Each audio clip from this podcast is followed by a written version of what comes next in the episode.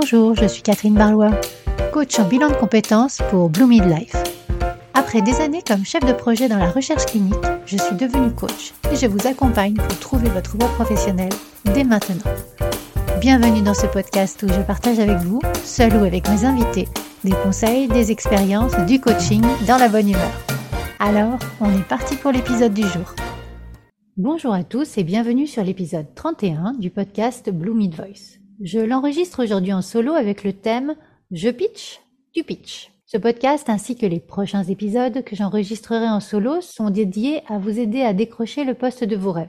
Si vous souhaitez en savoir plus sur ma démarche, je vous invite à écouter les intros des épisodes 19 et 21. Dans chaque épisode, je vais résumer les informations essentielles provenant des meilleurs podcasts et ressources en anglais sur la recherche d'emploi, en les rendant plus accessibles tout en ajoutant ma propre expérience. Mais avant de commencer, je voudrais juste vous rappeler que si vous souhaitez faire un bilan de compétences avec moi et que vous ne savez pas lequel est fait pour vous, il vous suffit d'aller sur mon site internet bluemidlife.fr b l u m i d l i f e.fr et de cliquer sur quiz dans le menu.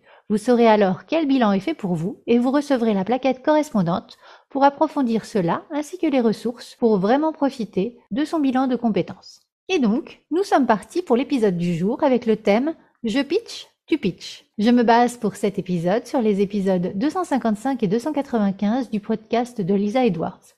Et j'ai donc mené l'enquête pour vous donner le concentré des points à retenir. Donc, on est parti. J'ai choisi ce sujet car je l'aborde en bilan de compétences et que je trouve cela vraiment important de savoir se présenter rapidement sans ennuyer son auditoire. Et j'ai eu une demande à ce sujet ce matin même, donc je me suis dit, c'est un signe, et j'y suis allée. Donc, dans cet épisode, nous allons revoir comment répondre à la question Parlez-moi de vous. Cette question peut venir au début d'un entretien pour un poste ou peut juste servir d'introduction lors d'un rendez-vous informel de réseau. C'est important de bien commencer un entretien car cela va laisser une impression durable et cela peut influencer le reste de l'entretien.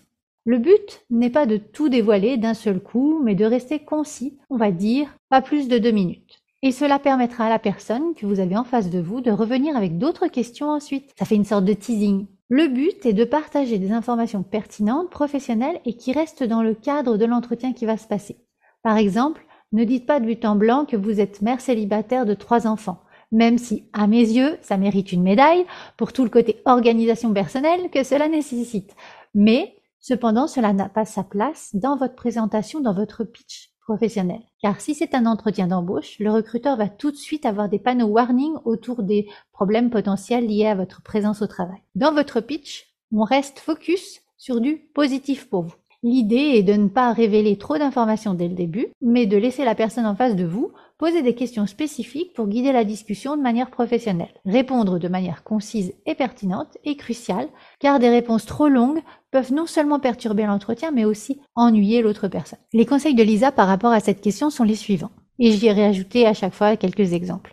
Le premier conseil est de structurer la réponse dans un format passé, présent, futur. Par exemple, au cours de mon dernier poste, j'ai introduit des initiatives qui ont augmenté la productivité de l'équipe. Actuellement, je collabore étroitement avec les départements pour optimiser les processus et à l'avenir, je suis enthousiaste à l'idée de prendre en charge des projets plus vastes pour contribuer à la croissance de l'entreprise. Le deuxième conseil est de rester à un niveau global en évitant les détails sur les accomplissements, l'expérience professionnelle et les compétences. Laissons les détails à une autre partie de l'entretien. Par exemple, j'ai développé des compétences essentielles dans la gestion de projets complexes, apportant des résultats positifs pour mon équipe et mon entreprise. Le troisième conseil est de limiter la réponse à deux minutes pour maintenir l'intérêt de l'intervieweur et éviter de surcharger d'informations. Il s'agit de créer une impression positive et d'éviter de divulguer des informations inappropriées qui amèneraient sur des faiblesses éventuelles. Le numéro 4, présenter ce qui fait vous dès le début. Lisa parle de marque personnelle et de branding personnel. Nous en avons déjà parlé. C'est le travail que vous avez pu faire lors d'un accompagnement Pôle emploi ou avec l'APEC ou lors d'un bilan de compétences. Là, je fais ma pub, bien sûr. Vous avez trouvé ce qui vous rend unique. Si vous n'avez pas encore fait ce travail, je propose des ressources dans mes podcasts et sur mon site internet qui peuvent vous aider. Par exemple, je suis reconnue pour ma capacité à transformer des défis en opportunités. Mon approche stratégique et créative a été le moteur de mes succès passés. Le numéro 5, fournissez des informations personnelles par rapport à votre vie professionnelle. Je m'explique, par exemple, vous pourriez parler d'une langue étrangère que vous apprenez, d'un passe-temps qui vous passionne ou d'un objectif personnel sur lequel vous travaillez, comme la préparation d'un marathon par exemple.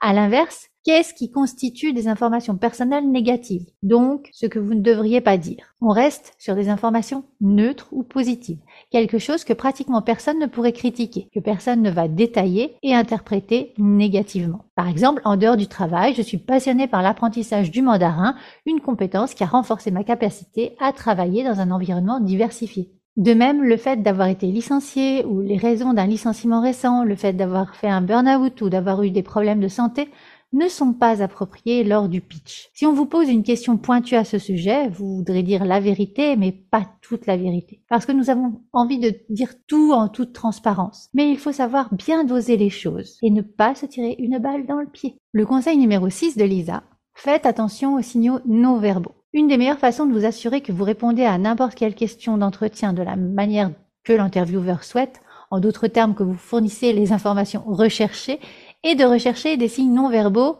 de son côté. Cela dépend bien sûr de la capacité visuelle que vous avez lors de l'entretien, par exemple en présentiel ou via Zoom, plutôt que par téléphone. Cependant, lorsque vous avez une vue de la personne, il est bon de rester attentif à ces signes non verbaux.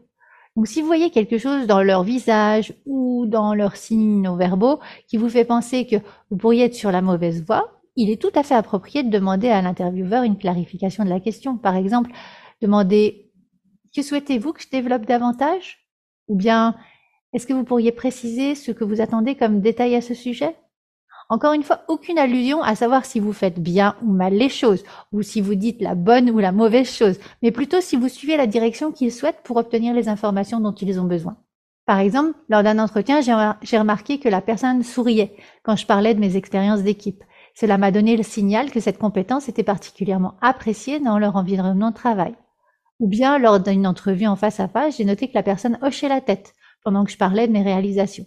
Cela m'a encouragé à continuer dans cette direction sachant que cela correspondait à ce qu'il cherchait. Le numéro 7, détendez-vous. Je sais que c'est vraiment difficile, c'est plus facile à dire qu'à faire, mais plus vous passerez d'entretien, plus vous serez à l'aise avec vos compétences au niveau du pitch, et bien sûr du reste de l'entretien. Vous commencerez à vous détendre. Elisa ajoute qu'elle ne veut pas que vous soyez totalement détendu et que vous soyez totalement décontracté.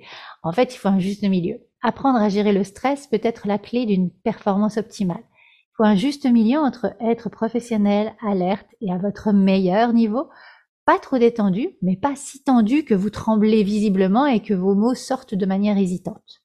Cette première question, parlez-moi de vous, c'est vraiment l'excellente occasion de vous détendre, car si vous avez préparé la question, vous pouvez vous détendre en fournissant une réponse que vous avez bien préparée?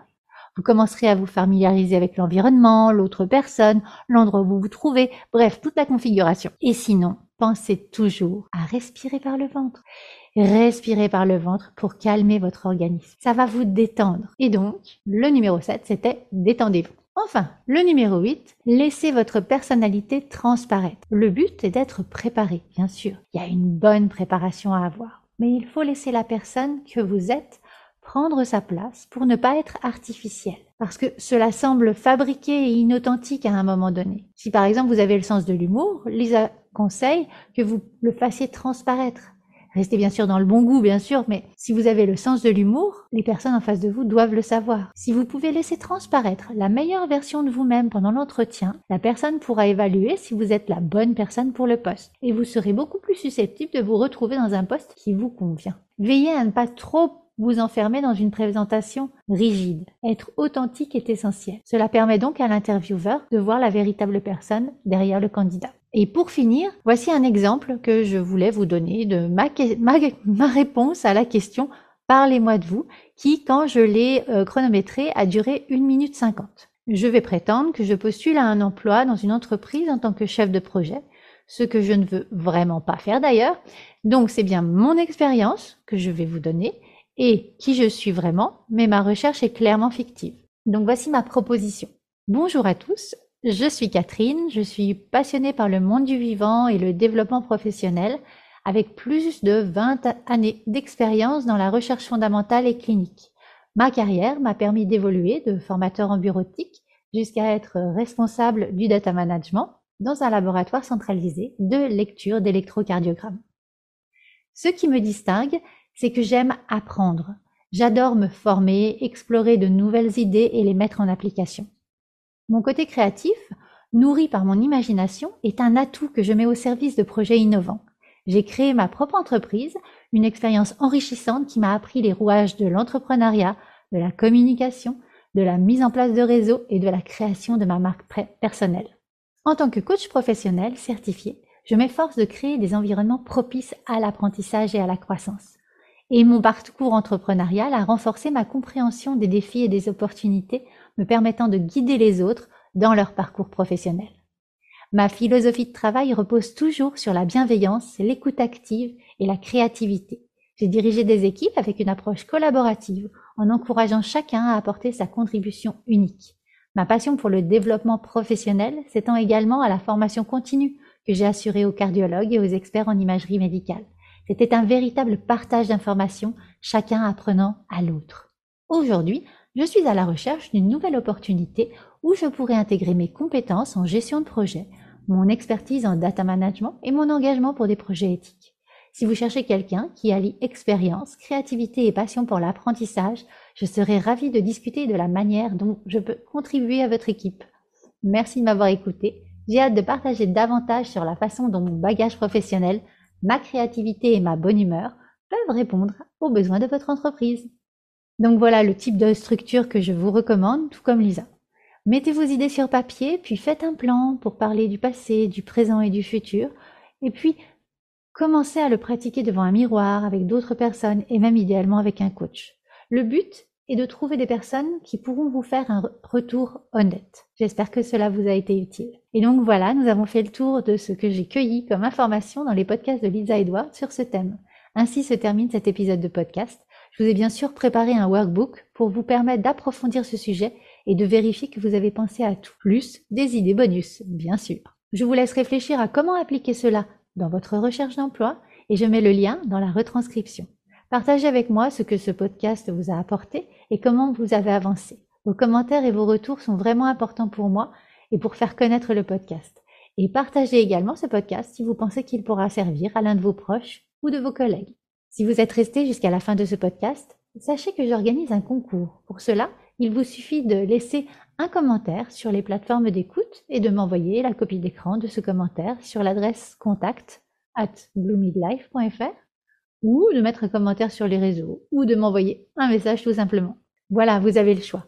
Mais sachez que ces commentaires sont comme un boost pour moi, pour me conserver motivé à continuer à vous partager du contenu de qualité. Et faire connaître le podcast, c'est également un moyen de me garder motivé. Tous les huit podcasts, je ferai un tirage au sort parmi tous les commentaires pour offrir à une personne une heure de coaching dédiée à ses objectifs professionnels. Depuis le début de ce podcast, déjà trois personnes ont gagné une heure de coaching, alors ce sera peut-être votre tour très bientôt.